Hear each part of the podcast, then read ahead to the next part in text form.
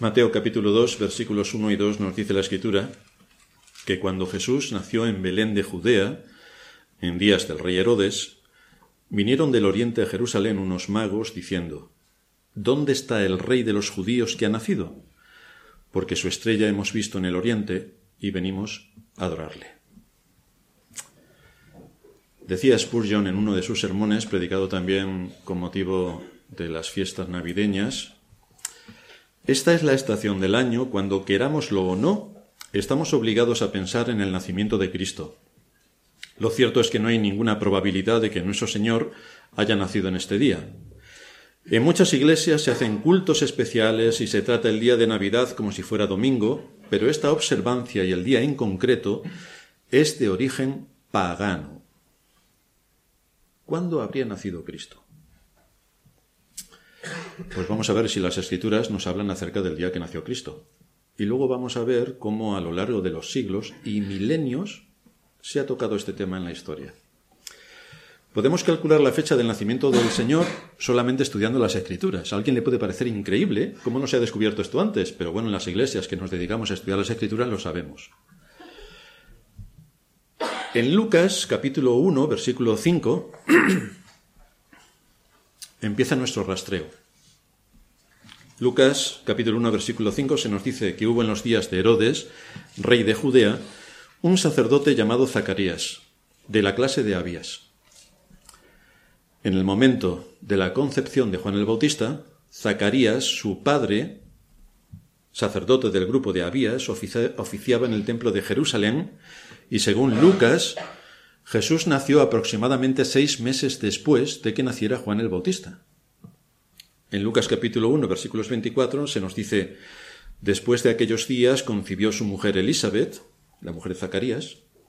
Al sexto día, nos dice el versículo 26, al sexto mes el ángel Gabriel fue enviado por Dios a una ciudad de Galilea llamada Nazaret, que es donde vivía José y María, a una virgen desposada con un varón que se llamaba José, de la casa de David, y el nombre de la Virgen era María. Si nos vamos al libro primero de Crónicas, capítulo 24, nos indica que había 24 grupos de sacerdotes que servían por turnos en el templo de Jerusalén, y al grupo de Abías le correspondía el turno octavo. Contando los turnos desde el comienzo del año, al grupo de Abías le correspondía servir a comienzos de junio, del 8 al 14 del tercer mes del calendario lunar hebreo. Acordaos que nuestro calendario es solar, el de los hebreos era lunar, hasta que el Imperio Romano en el año 27 a.C. implantó el calendario solar, pero entonces era el lunar. Siguiendo esta línea, si los embarazos de Elizabeth y María fueron normales, Juan debió haber nacido en marzo, según los datos que aquí nos muestra la escritura de cuando estaba oficiando en el templo Zacarías. Y por lo tanto Jesús nacería seis meses después, es decir, en septiembre. Esta fecha estaría en línea con la indicación de la Biblia, según la cual nos dice que el nacimiento de Jesús tuvo lugar en un momento donde los pastores estaban cuidando los rebaños al aire libre. Ponte en un clima mediterráneo como es España o es Israel, en el mes de diciembre, en épocas normales, tranquilamente al aire libre un 24 de diciembre, que te vas a enterar. No apareces, no amaneces al siguiente día, entonces no celebras un nacimiento, celebras una defunción. Lucas 2.8 nos dice, había pastores en la misma región que velaban y guardaban las vigilias de la noche sobre su rebaño. Por lo tanto, estaban ocupados en guardar su rebaño en la época a la que hace mención el texto. De manera que cualquier cálculo sobre el nacimiento de Jesús debe estar ajustado a esta fuente original, por lo que la fecha correcta debe estar entre finales de septiembre y principios de octubre. Por ahí se debe mover la fecha del nacimiento de Cristo. Además, debemos tomar en cuenta el censo ordenado por César Augusto, por Augusto César, perdón, porque no es lo mismo César Augusto que Augusto César. Hay una jerarquía dentro de los poderes de Roma, César Augusto es inferior a Augusto César. Pero aquí es Augusto César el que hace y ordena el censo. Que obviamente el censo no pudo haber sido convocado en diciembre por las terribles, los terribles fríos que hacen en esa época, por lo tanto, también César debió haber tenido en cuenta este asunto. ¿Y entonces por qué celebramos el 25 de diciembre? La cristiandad. ¿Por qué celebra la cristiandad el 25 de diciembre? Pues la celebración del 25 de diciembre viene de más atrás. Los romanos, nosotros somos descendientes del Imperio Romano y todo lo que llevó a cabo el Imperio Romano, la extensión, su cultura que era greco-romana, toda su forma de pensamiento que nos viene de los griegos, nuestro entorno ascendente viene de todo lo que en el Imperio Romano, romano, no rumano, romano, que gobernó durante muchos siglos, milenios, sobre todo el Imperio de Oriente, implantó dentro de la cultura a la que nosotros pertenecemos, la cultura de Occidente. Los romanos celebraban en el día 25 de diciembre la fiesta de Natalis Solis Invictus, es decir, el nacimiento del sol. Daos cuenta que nosotros con los eh, aparatos de los que disponemos podemos establecer que el día 21 de diciembre, 21 de diciembre a, determinada hora, es el día más corto del año. Pero si tienes un poco de diferencia un poco de, te faltan herramientas para medir con severidad el día, ellos calcularon que sería el 25, no el 21 como nosotros por nuestros adelantos tecnológicos, sino el 25, ellos calcularon que sería el equinoccio de invierno. Y este día estaba asociado al nacimiento de Apolo. Apolo, acordaos bien, Apolo. Apolo era el dios que amenazaba o protegía desde los altos cielos a la humanidad. Sabéis que desde siempre los hombres han tenido ídolos, todos los pueblos han tenido ídolos, todos los pueblos han adorado ídolos. Los más importantes nos vienen de Babilonia, que tenían un repertorio idolátrico espectacular y además eran, eh, además trabajaban mucho con todo lo que tenía que ver con el firmamento. Eran magos en el sentido de eh, estudiar el cielo, no de sacar de una chistera un conejo estudiar el cielo. En ese sentido eran magos, y estos son los que luego fueron a visitar a Herodes, este tipo de magos, caldeos, que observaban el cielo y estudiaban el cielo, los elementos del cielo. Apolo, por tanto, era el dios que amenazaba o protegía desde los altos cielos a todos los seres humanos. Era identificado, aquí vemos la luz que a veces Dios da a la conciencia incluso de los, de los impíos, era identificado el dios Apolo con la luz de la verdad, y estaba representado con un sol. A que todo esto suena familiar. Además, era el dios de la belleza, de la perfección, de la armonía, del equilibrio y de la razón. Todo esto eran los atributos que se le ponían a disposición de este dios. Hacía a los hombres conscientes de sus pecados y era el agente de su purificación. Presidía las leyes de la religión y la constitución de las ciudades. Este era el dios Apolo, era el dios central de adoración idolátrica en el imperio romano. De ahí que cuando el imperio romano se convierte, es decir, de la noche a la mañana Constantino convierte el imperio romano en un imperio católico, solamente tiene que cambiar los nombres porque todo lo demás sigue igual. Solo le cambian los nombres. Cambia Apolo por Cristo. Todo arreglado. Ningún problema. Porque todas las características que se le atribuían a Apolo las tiene Cristo. ¿No es Cristo el sol de justicia? Es lo que ellos estaban hablando de Apolo. Por lo tanto, no hubo ningún problema para quitar a Apolo y poner Cristo, y ya todos somos cristianos, como todo el mundo puede ver. El 25 de diciembre era el día del solsticio de invierno, es decir, cuando el sol empieza a recuperar su, de nuevo su resplandor, empieza a crecer los días desde el 21 para nosotros, el 25 para ellos, hasta el 21 de junio o 25 de junio para ellos. Si Cristo es la luz del mundo, si Él es quien alumbra, no fue difícil tomar esta fecha para hablar del nacimiento de Cristo, la luz del mundo. Pero esto ya se lo habían atribuido a Apolo. Simplemente hubo que cambiar el nombre y todo arreglado. Por esta razón, de esta fiesta de origen pagano, se tomó el 25 de diciembre, el día de Apolo, como fecha del nacimiento de Cristo. Todo arreglado. Ala, a idolatrar, ahora al Apolo cambiado de nombre. Para esta celebración los romanos posponían todos sus negocios. Era fiesta posponían todos sus negocios, porque en cuanto a las guerras, ya hemos estudiado que se empezaban generalmente en marzo con la llegada del buen tiempo, ya habían sido enviados los cónsules a primeros de año, que en el año que nos ocupa, en el nacimiento de Cristo, los años ya se contaban como hoy. Así que en el imperio, en honor del dios Apolo, se hacían regalos. Mm, anda, si hoy también se hacen regalos. Y también se liberaban temporalmente a los esclavos. Un argumento más para que se pudieran juntar los creyentes, esclavos y no esclavos, para festejar el nacimiento de Cristo, porque era el único día que tenían a lo largo de todo el año, para juntarse todos sin excepción, aun siendo esclavos, quedaban liberados en este día para la adoración en el imperio romano a Apolos, a Apolo, en el mismo imperio romano a Cristo. En Antioquía, probablemente en el año 386, Juan Crisóstomo impulsó a la comunidad cristiana a unir la celebración del nacimiento de Cristo con el día 25 de diciembre y establecer así esta idea general en las iglesias. Para hacer más fácil que los ciudadanos del imperio pudiesen practicar todas las uh, pudiesen estar integrados en toda la práctica que venía de Babilonia, después de Grecia, después del imperio romano, toda la mezcla de dioses que había ahí, como dije anteriormente, el emperador Constantino cambió todos los dioses de nombre y les puso nombres cristianos. Por eso vemos a Isis y su hijo Horus en brazos, que el imperio romano lo convirtió, después de convertirse, lo convirtió en la Virgen María y el niño en brazos. Pero es el mismo, que en Babilonia estaban adorando como Isis y Horus. Y lo mismo pasó con Apolo, lo mismo pasó con Neptuno, que pasó a llamarse San Pedro, y lo mismo pasó con el resto de dioses. El Papa Julio I, siempre la Iglesia romana, acordaos que siempre hace su increíble aportación, gracias a ellos tenemos luz, si no, vete a saber dónde estaríamos.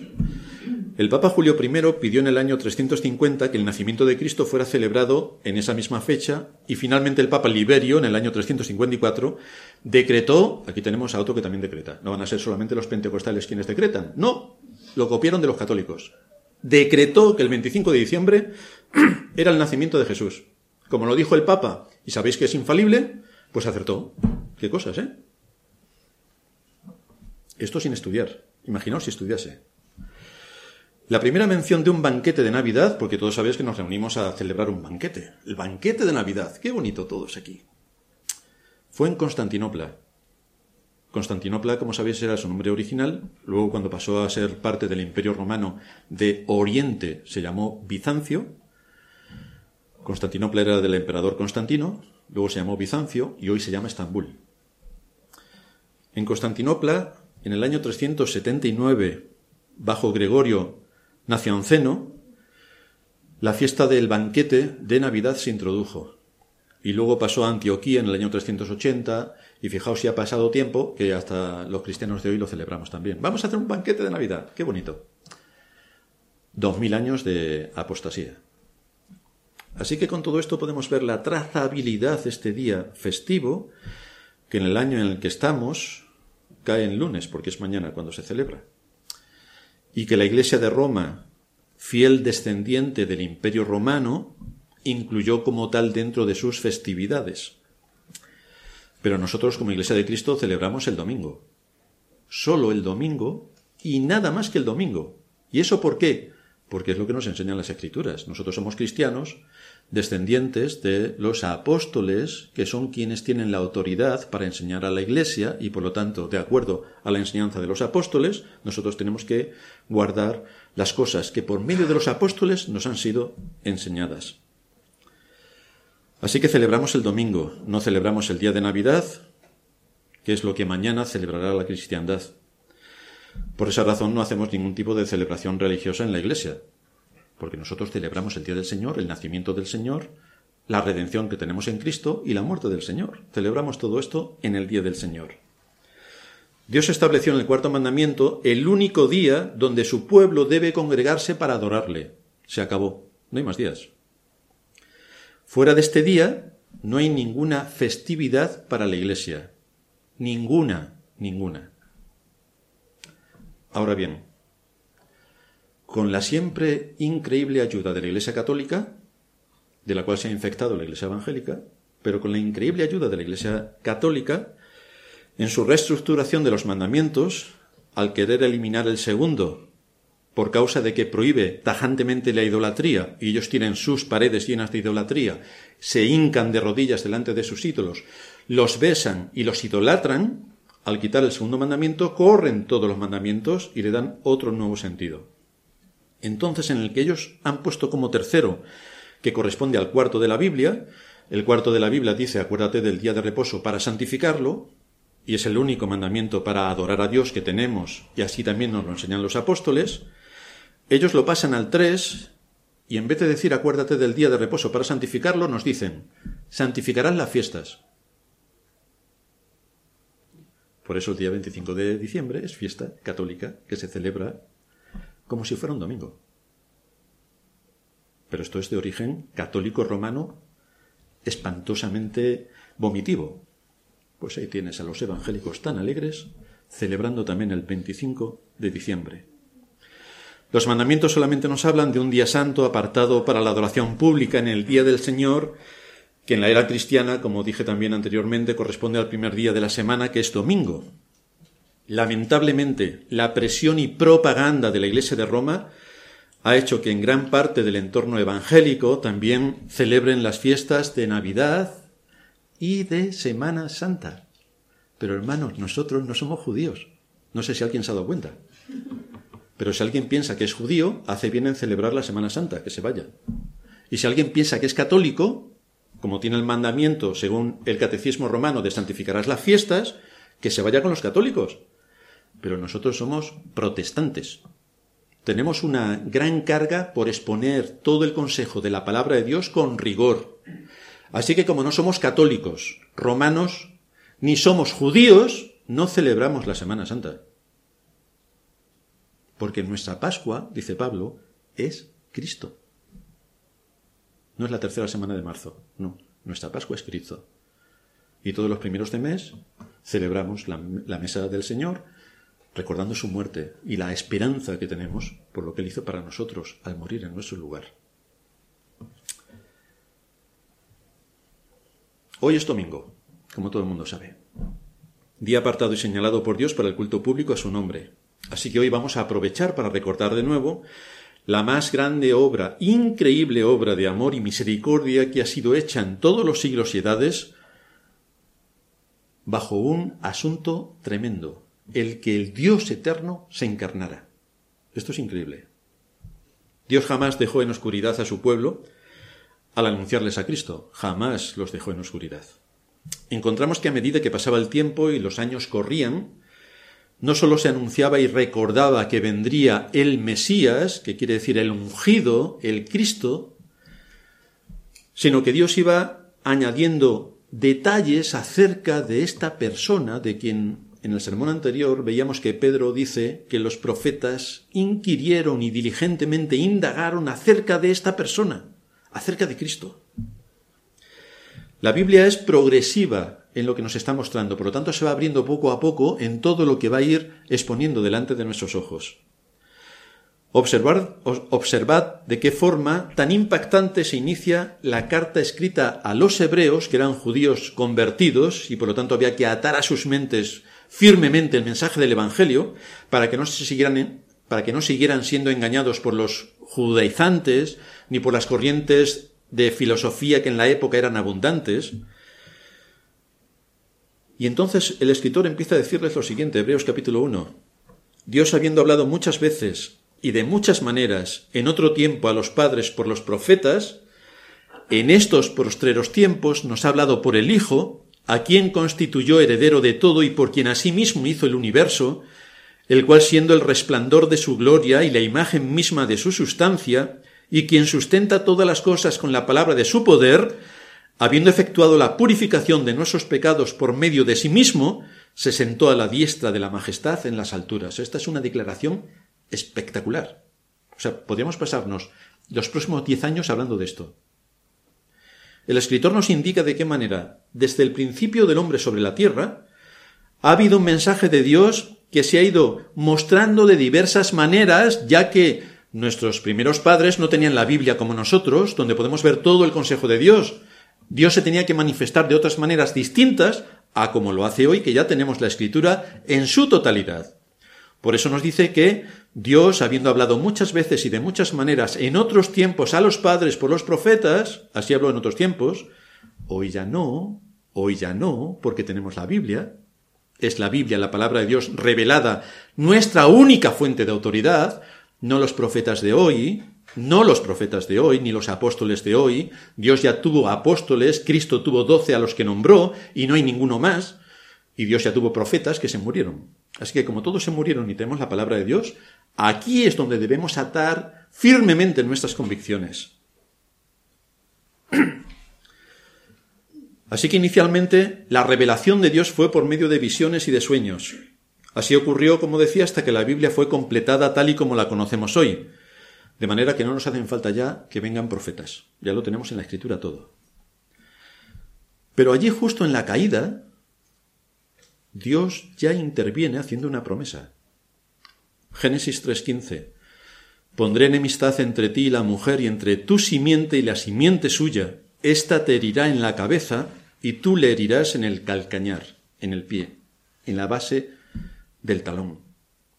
Está hablando el Señor a Satanás.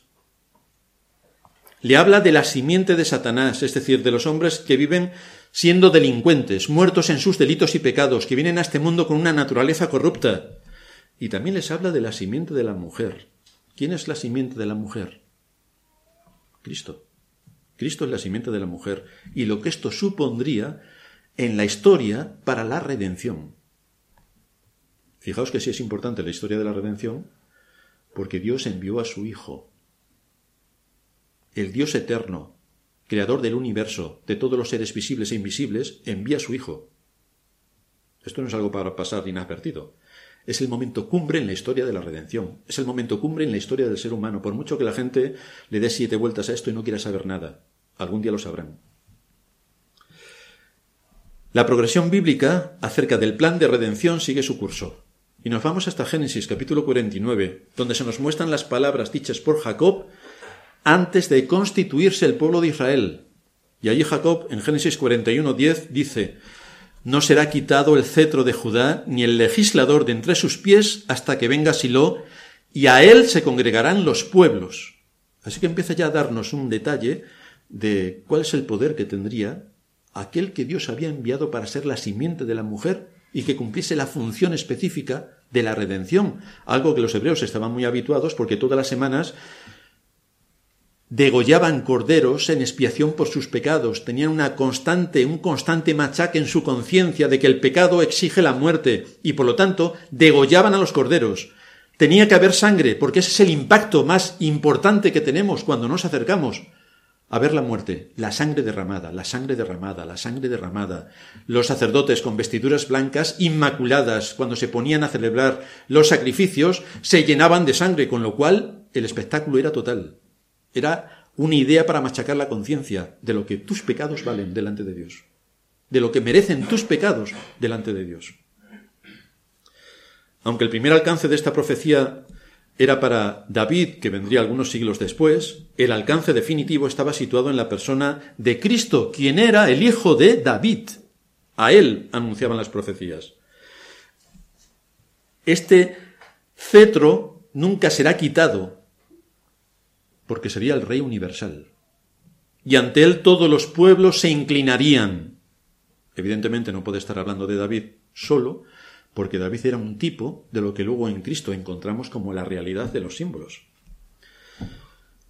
El Señor sigue ampliando su palabra y llegamos a la época de David, donde el Señor le hace un juramento a David y le dice en, el segundo libro de Samuel capítulo 7 versículo 16, y será afirmada tu casa y tu reino para siempre delante de tu rostro, y tu trono será estable eternamente. Aquí vemos que Dios está confirmando un trono eterno que miraba a una persona. Era una promesa, un juramento de Dios. Y Dios no puede mentir sobre quién se sentaría en el trono de David para configurar un reino eterno. El Salmo 89 trata de este mismo tema y en los versículos 27 a 29 aborda este aspecto que estamos destacando.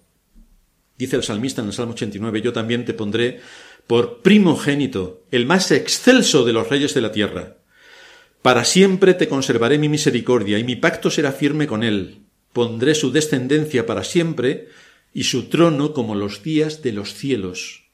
¿Qué significa? Un trono eterno, para siempre. No tendrá fin. Este rey que Dios había anunciado hacía siglos, Génesis 3.15, la promesa a través de la profecía dada a Jacob, la promesa a David, que había sido definido como el que heriría de muerte a la serpiente, la simiente, que vendría de una familia, la de Abraham, ¿veis cómo se va agotando el cerco? Sería de la simiente de la mujer, cualquier hombre puede ser aquel al que se dirige. Pero luego vendría de la familia de Abraham, por lo tanto ya se acota bastante de quién va a estar hablando. Vendría de una tribu, la de Jacob, perdón, la de Judá. Y ahora le identifica dentro de la tribu de Judá como el descendiente de la familia de David. Por lo tanto, se va estrechando más el círculo para hablar de la persona que va a llevar a cabo la redención.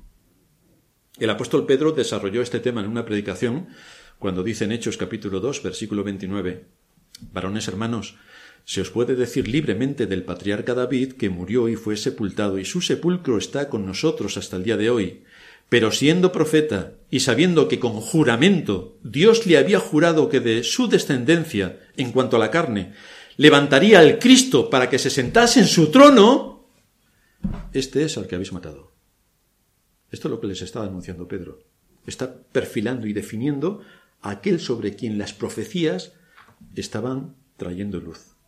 Aquí se nos, confirma que cuando Dios le hizo un juramento a David, hizo un pacto con la casa de David, donde le hablaba de un descendiente que se sentaría en su trono y que evidentemente era Cristo, de quien Dios hablaba mil años antes de que naciese el Señor, según la carne. Mil años antes. Ya estaba allí el anuncio de la profecía acerca de el descendiente de David. Recordad que según Génesis 3.15 era un descendiente de la mujer. Se nos dice que van a hacer como todo ser humano, se nos están dando pistas de cuál es su naturaleza. Que va a crecer como un niño. Esto es lo que realmente sorprende, porque increíblemente esto será así, vendrá de su descendencia genealógica. Pasaron 300 años desde la promesa dada a David y nos encontramos con Isaías, que vivió entre los años 740 a 680 a.C. Es uno de los grandes profetas que Dios escogió para hablar y anunciar todo lo que tenía que ver con el Redentor prometido. E Isaías nos dice en el capítulo 7, versículo 14, nos va a dar más datos acerca de la persona a la que se está esperando.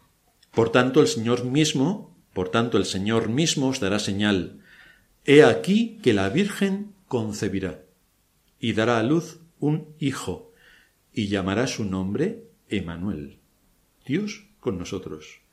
Por lo tanto, aquí no solamente está perfilando acerca de la persona, sino que se nos están dando detalles acerca de que si vendría de la línea genealógica de David tiene que nacer, y un detalle sobre cómo va a ser su nacimiento, el detalle es que nacería de una virgen. El Señor mismo os dará señal. ¿Cómo sabremos que es Él? Observa las señales que Dios mismo en su palabra ha ido ratificando a lo largo del tiempo y que convergen en la persona de Cristo. Los datos se van ampliando respecto a la persona que se debería esperar. Ya nos ha dicho que vendrá de la simiente de la mujer, que vendrá de una tribu, la de Judá, que vendría de una familia, la de David, que habría una señal específica y con una característica especial en su nacimiento, una virgen dará a luz un hijo, y eso es exactamente lo que ocurrió. Lucas era médico. Lucas era médico. Por lo tanto, no va a hablar de sus imaginaciones. Y nos dice en el capítulo 1, versículo 30, entonces el ángel le dijo a María, María, no temas porque has hallado gracia delante de Dios, y ahora concebirás en tu vientre y darás a luz un hijo y llamarás su nombre Jesús. Este será grande y será llamado Hijo del Altísimo. Y el Señor Dios, atención a las palabras del ángel, y el Señor Dios le dará el trono de David, su padre. Por lo tanto, está confirmando que efectivamente todas las profecías que convergían en la persona de Cristo, el ángel está confirmando las profecías. Y reinará, sigue diciendo el ángel, reinará sobre la casa de Jacob para siempre, y su reino no tendrá fin. Por lo tanto, el mismo ángel, el enviado por Dios para hablar con María, le está confirmando todo lo que las profecías avanzaban acerca de Cristo. Reinará sobre la casa de Jacob, para que nadie se piense que entonces reinará sobre los judíos, ¿o no? Para que nadie se equivoque, cuando la escritura habla en el Nuevo Testamento de la casa de Jacob, también lo hace intencionadamente en el Antiguo, nos habla de los escogidos. Dios ha establecido un pacto exclusivamente con su pueblo, con nadie más. Por eso si nos vamos a Romanos capítulo 9, versículo 6, el apóstol Pablo nos dice allí, no todos los que descienden de Israel son israelitas. Ah, no. Pues no, no todos los que descienden de Israel son israelitas, ni por ser descendientes de Abraham son todos hijos, sino que en Isaac te será llamada la descendencia. Isaac era el hijo de la promesa. Esto es, para que nadie se equivoque, el apóstol Pablo va a darnos más información. Esto es, no los que son hijos según la carne son los hijos de Dios, sino que los que son hijos según la promesa son contados como descendientes. Que nadie se equivoque. Pablo lo está desgranando para que tengamos entendimiento. Porque la palabra de la promesa es esta. Por este tiempo vendré y Sara tendrá un hijo. Ojo, Sara era estéril y además estaba en edad avanzada, noventa y pico años. Imposible tener un hijo. ¿O no? Sara tuvo un hijo en contra de de todo pronóstico. Tuvo Isaac. Ese es el hijo de la promesa. Ese es un hijo que fuera de todo lo increíblemente humano, Dios le dio a Abraham. Y el apóstol Pablo sigue diciendo en Romanos 9:20, y no solo esto, sino también cuando Rebeca concibió de uno, de Isaac nuestro padre, y observar los datos que aporta. No habían nacido, no habían hecho aún ni bien ni mal para que el propósito de Dios conforme a la elección permaneciese, no por las obras. Sabéis que gracias a la Iglesia Católica también hemos descubierto que el hombre se salva por las obras. Tú eres bueno y te vas al cielo. Pues pueden estar esperando en el cielo que alguien entre por sus buenas obras, porque por las obras de la ley, dice Dios, ningún ser humano será justificado. Eso también se lo cree la Iglesia Evangélica, y así les va. No habían nacido, no habían hecho aún ni bien ni mal para que el propósito de Dios conforme a la elección permaneciese, no por las obras, sino por el que llama. Se le dijo, el mayor servirá al menor, como está escrito, a Jacob amé y a Esaú aborrecí antes de nacer. Esto es la salvación vista desde la perspectiva divina. A Jacob amé. Por estos descendientes de Jacob murió Cristo. Por estos.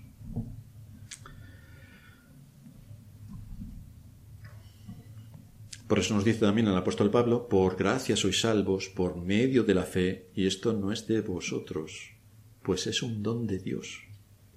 Así que aquellos que tienen el don de la fe no pueden decir, yo pongo mi fe, porque tú no tienes fe.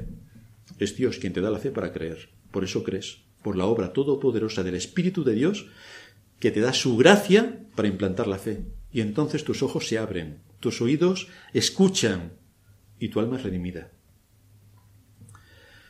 De manera que cuando Dios utiliza el nombre de Jacob se está refiriendo a su pueblo escogido, de entre los cuatro confines del mundo, el pueblo por el que será enviado Cristo, para rescatarlo de la muerte, para rescatarlo de la condenación eterna.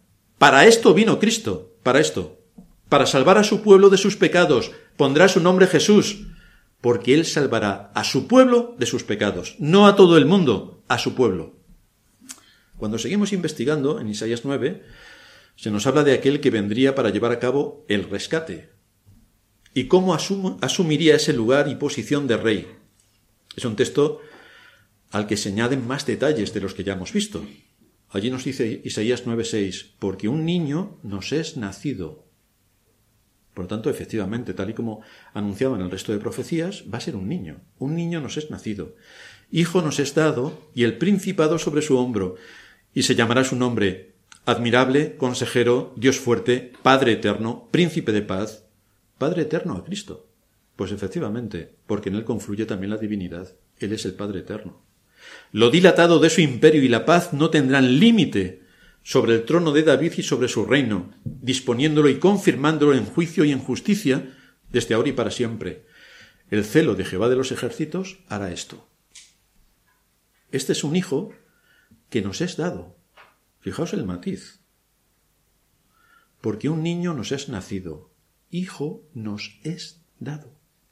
No le es dado a sus padres, a nosotros. Nos es dado a nosotros. Es un regalo del cielo para nosotros. Es un regalo de la gracia de Dios para nosotros. Es para el rescate de aquellos que hemos atentado contra la ley de Dios que se nos ha dado Cristo. Un niño nos es dado.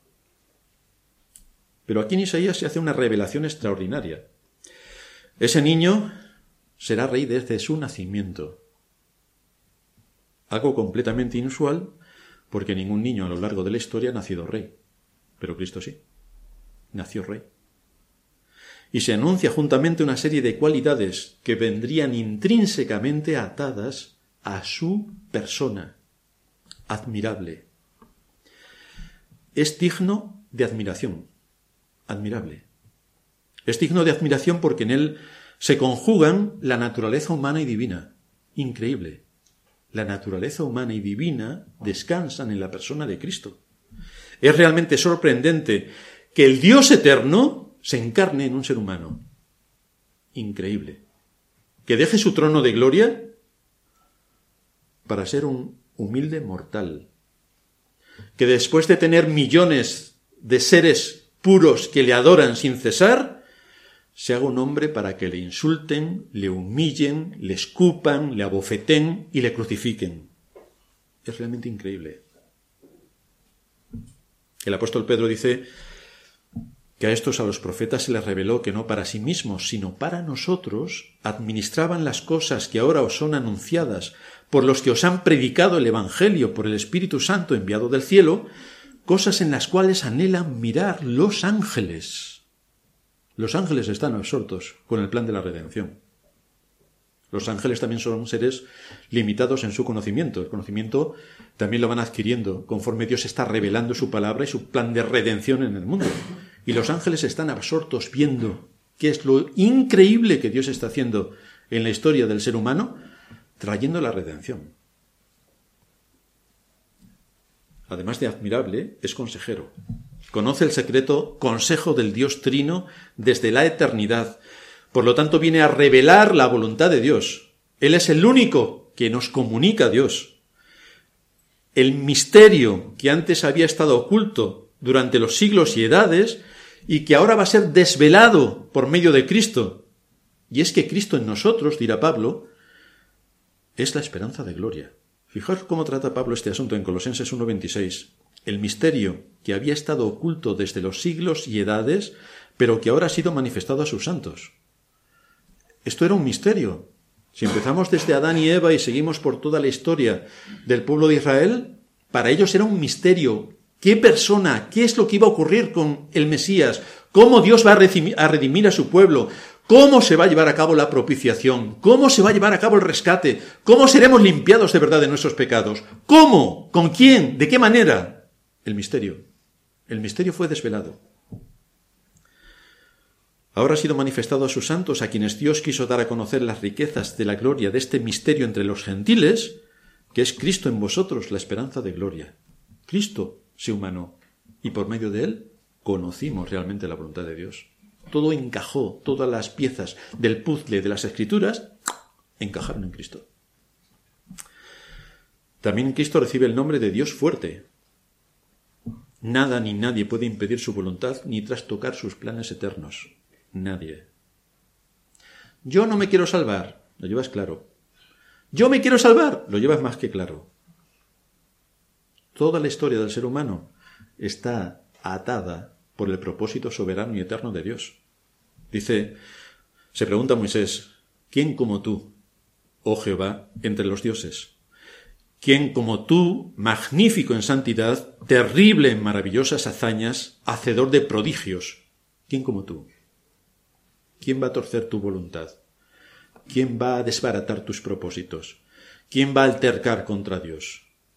¿Le dirá la masa de barro al alfarero por qué me has hecho así? ¿Quién va a ponerse a discutir con Dios?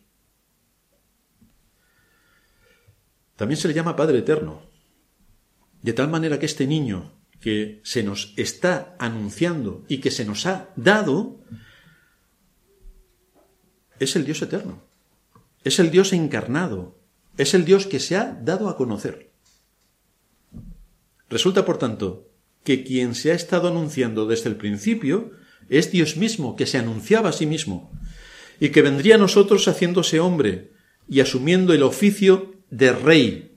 Por eso se le llama también, la última asignación que le atribuye el texto, príncipe de paz, porque Él es el único que nos puede reconciliar con Dios. El único que nos puede reconciliar con Dios. Él es el único que puede hacer la paz entre el Dios tres veces santo y el hombre pecador. ¿Sabéis por qué?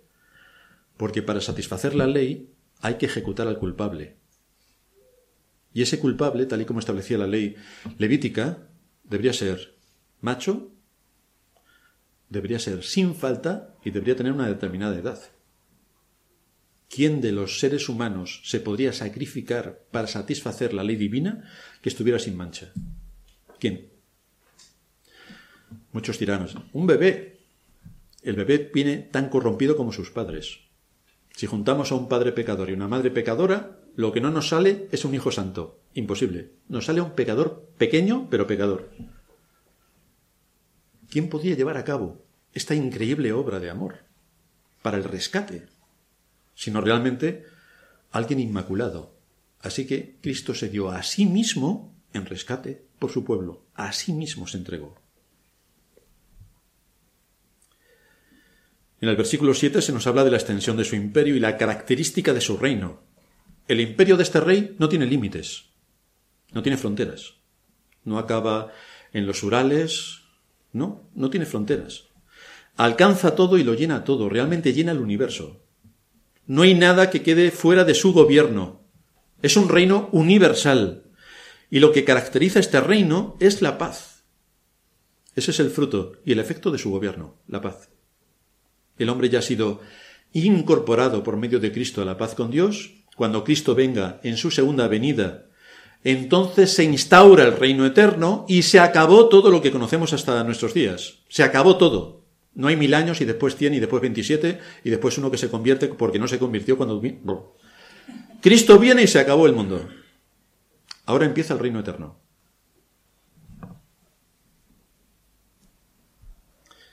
Así que aunque nosotros estamos habituados a escuchar hablar de paz en Navidad y nos sacan fotos allí de Belén pegándose tiros los israelitas, los palestinos, los moros, los árabes, como si los seres humanos tuviésemos que ser buenos en estas fechas. No os olvidéis cuando salgamos de hacernos regalos.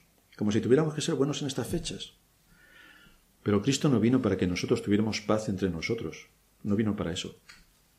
Su objetivo era que nosotros tuviéramos paz con Dios, porque cuando tenemos paz con Dios, la paz alrededor también fluye. Pero lo importante es la paz con Dios. Por eso recibe el título de mediador. Nos reconcilia con Dios. Actúa de mediador entre Dios y los hombres. Las escrituras nos siguen ilustrando a través de los profetas con nuevos datos.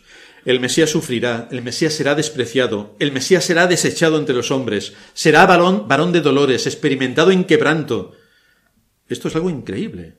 Cómo el Rey de los cielos, con un poder absoluto, será humillado para cumplir el propósito de su gobierno, para rescatar a los suyos de la muerte, tendrá que morir. De eso nos habla también el autor de los Hebreos. Así que por cuanto los hijos participaron de carne y sangre, él también participó de lo mismo, para destruir por medio de la muerte al que tenía el imperio de la muerte, esto es, al diablo. Para eso vino Cristo. Para eso nació Cristo. Para eso vivió Cristo. Para eso murió Cristo. Y para eso resucitó Cristo. Para librarnos del imperio de la muerte. Miqueas, año 735 al 700 a.C. Es otro profeta que coincidió con Isaías. Y añade más datos a los señalados por Isaías. Entre otros, ¿dónde nacería el Mesías? Pero tú, dice Miqueas 2, pero tú, Belén Efrata, pequeña para estar entre las familias de Judá, de ti me saldrá el que será Señor en Israel, y sus salidas son desde el principio, desde los días de la eternidad.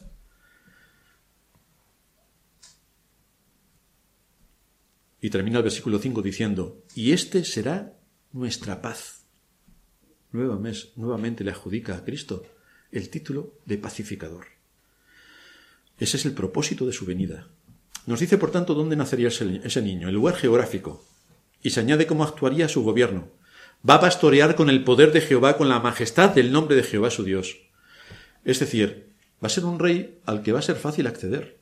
Nosotros si queremos hablar con nuestro rey, nos podemos sentar tranquilamente. Enviamos una mm, propuesta y posiblemente en el siglo 528 nos la pueda atender, pero creo que no antes. Pero este rey tiene fácil acceso. Y además, él mismo va a pastorear a los suyos. Él mismo va a atender a los suyos, les va a guiar, les va a alentar, les va a alimentar, les va a llevar por delicados pastos. Y se añade en el versículo 4 que, que su rebaño morará seguro, porque bajo el gobierno de este rey que dispone de poder y majestad, infundirá confianza, traerá paz y traerá seguridad. Por eso dice también la escritura que Él será nuestra paz. ¿Recordáis cuando los magos de Oriente vinieron a Jerusalén guiados por aquella estrella? Muchos piensan que era Melchor, Gaspar y Baltasar, y que uno era de color y los otros dos eran incoloros. Pero no. En la Biblia no aparece que eran Melchor, Gaspar y Baltasar, y que había un burro y un buey, igual que la manzana de Eva, igual que Pablo se, cayó del caballo. Ni había caballo, ni había manzana, ni había un buey, ni había un burro, ni había tres magos. No había nada. Pero fijaos, cuando la gente se pone a engañar, cómo se mete en el subconsciente y todos pensamos que esto era así. Pues no, hay que ver menos películas y estudiar más la Biblia. Cuando Jesús nació en Belén de Judea, en los días del rey Herodes, vinieron del oriente a Jerusalén unos magos. Los magos venían de Caldea. Allí había estado, ojo, Daniel.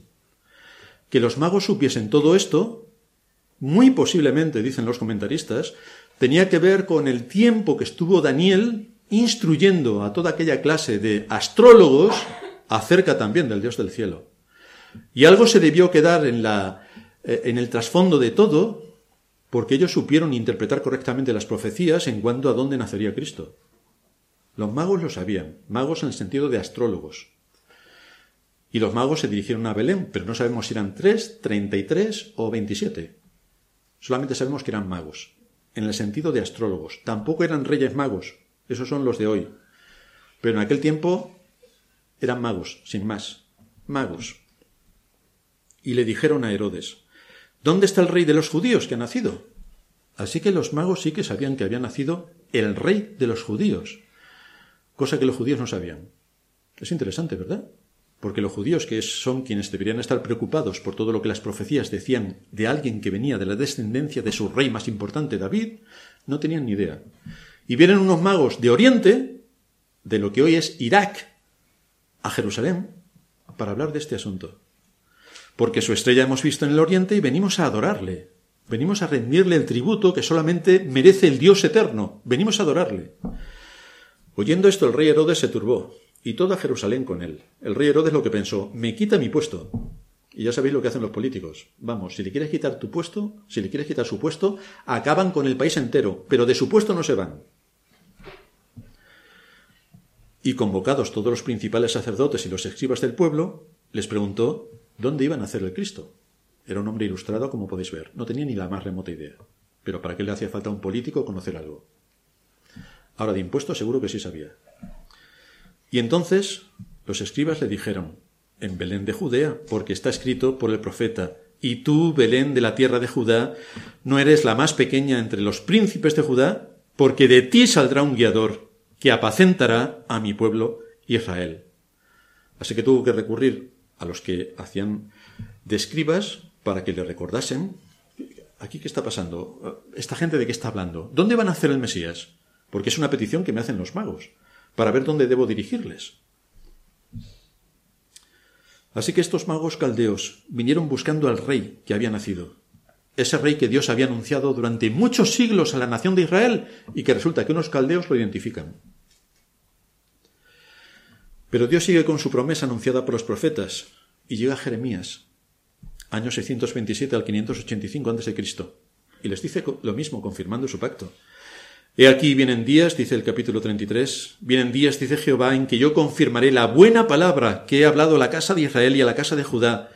En aquellos días y en aquel tiempo haré brotar a David un renuevo de justicia y hará juicio y justicia en la tierra. En aquellos días Judá será salvo y Jerusalén habitará segura, y se le llamará a este que va a venir Jehová, justicia nuestra. Así que los que quieren disasociar el nombre de Cristo con el de Jehová pensando que son dos personas distintas, no. Cristo es Jehová, justicia nuestra. Porque así ha dicho Jehová, no faltará David varón que se siente sobre el trono de la casa de Israel. No faltará David quien se siente en el trono. La promesa entonces da detalles y los profetas siguen hablando acerca de la persona. Llega el tiempo de la deportación de Babilonia y allí Dios viene con su palabra a Daniel por causa de su pecado, por causa de no querer atender nada de las escrituras, por causa de su desobediencia patológica a Dios, Dios les da el deseo de su corazón. Se los lleva cautivos Nabucodonosor, rey de los caldeos. Y Dios viene allí a Daniel con su palabra y confirma nuevamente su promesa respecto al rey que vendría. En Daniel 7, versículo 14, se nos dice que le fue dado dominio, gloria y reino para que todos los pueblos, naciones y lenguas le sirvieran. Su dominio es dominio eterno que nunca pasará y su reino uno que no será destruido. Continuamente enfatiza el poder que traerá Cristo como el Rey del universo en su segunda venida, que será cuando confirme todo su poder. Pasa el periodo de la deportación de Babilonia, setenta años que estuvieron esclavos allí, Daniel, leyendo al profeta Jeremías, supo que eran setenta años, porque estudió las escrituras, y entonces lo supo. Y llegamos al año 500 antes de Cristo. El pueblo de Israel sigue cautivo en Babilonia, está a punto de salir, llega Zacarías, y el Señor le dice a Zacarías, les hablarás diciendo, así ha hablado Jehová de los ejércitos, he aquí el varón cuyo nombre es el renuevo, se está refiriendo a Cristo, el cual brotará de sus raíces y edificará el templo de Jehová él edificará el templo de Jehová y él llenará gloria, y él llevará gloria, y se sentará y dominará en su trono, y habrá sacerdote a su lado y consejo de paz habrá entre ambos. Dios seguirá usando todos estos métodos para hablar de Cristo como el pacificador, el que une a los hombres con Dios por medio del sacrificio de Cristo.